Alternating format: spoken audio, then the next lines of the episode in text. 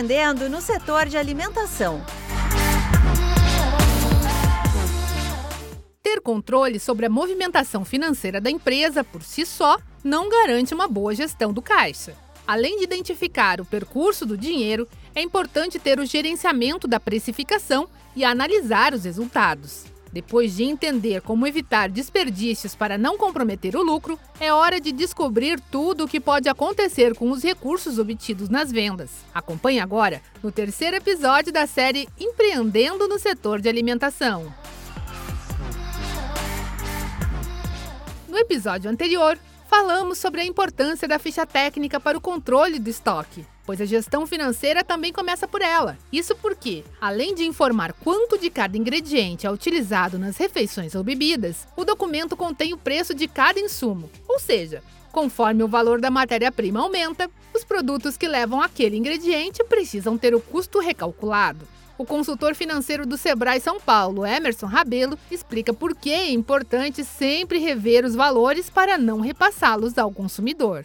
Hoje o consumidor está muito sensível a aumento de preços. Então, muitas das vezes, é, alimentação fora do lar é, passa a ser uma coisa supérflua. Né? Ah, vamos fazer em casa. Então, uma das formas que tem é olhar para dentro as suas despesas fixas.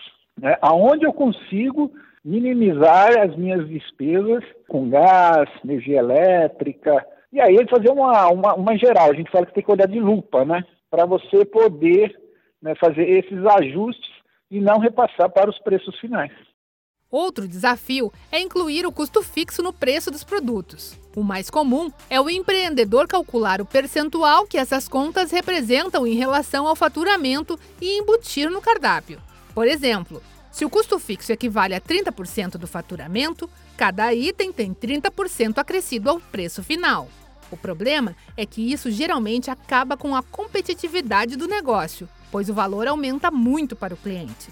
A solução é pensar de forma inversa, analisar qual o melhor preço a ser praticado e enxugar custos.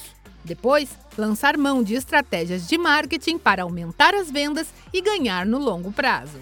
A boa notícia é que existem boas ferramentas para ajudar em tudo isso, como destaca o consultor financeiro do Sebrae São Paulo, Emerson Rabelo.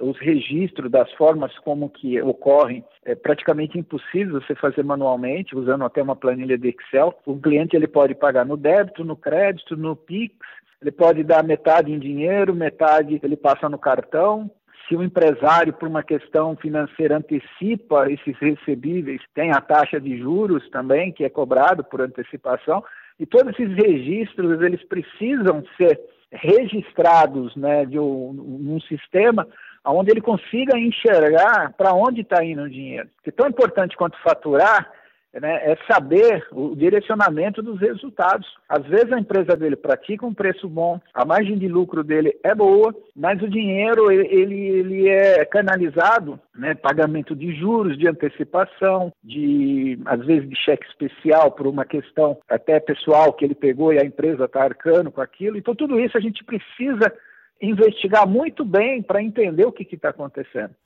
Estratégias como essa são fundamentais para o sucesso dos negócios, e ainda mais em tempos de crise. No quarto episódio, vamos falar sobre o impacto da pandemia sobre a indústria de alimentos. Acompanhe as redes sociais do Sebrae São Paulo para não perder nada. A série Empreendendo no setor de alimentação conta com produção de Pedro Pereira, edição de Kevin Borer e locução de Tatiana Pidutra, da Padrinho Conteúdo. Até a próxima! empreendendo no setor de alimentação.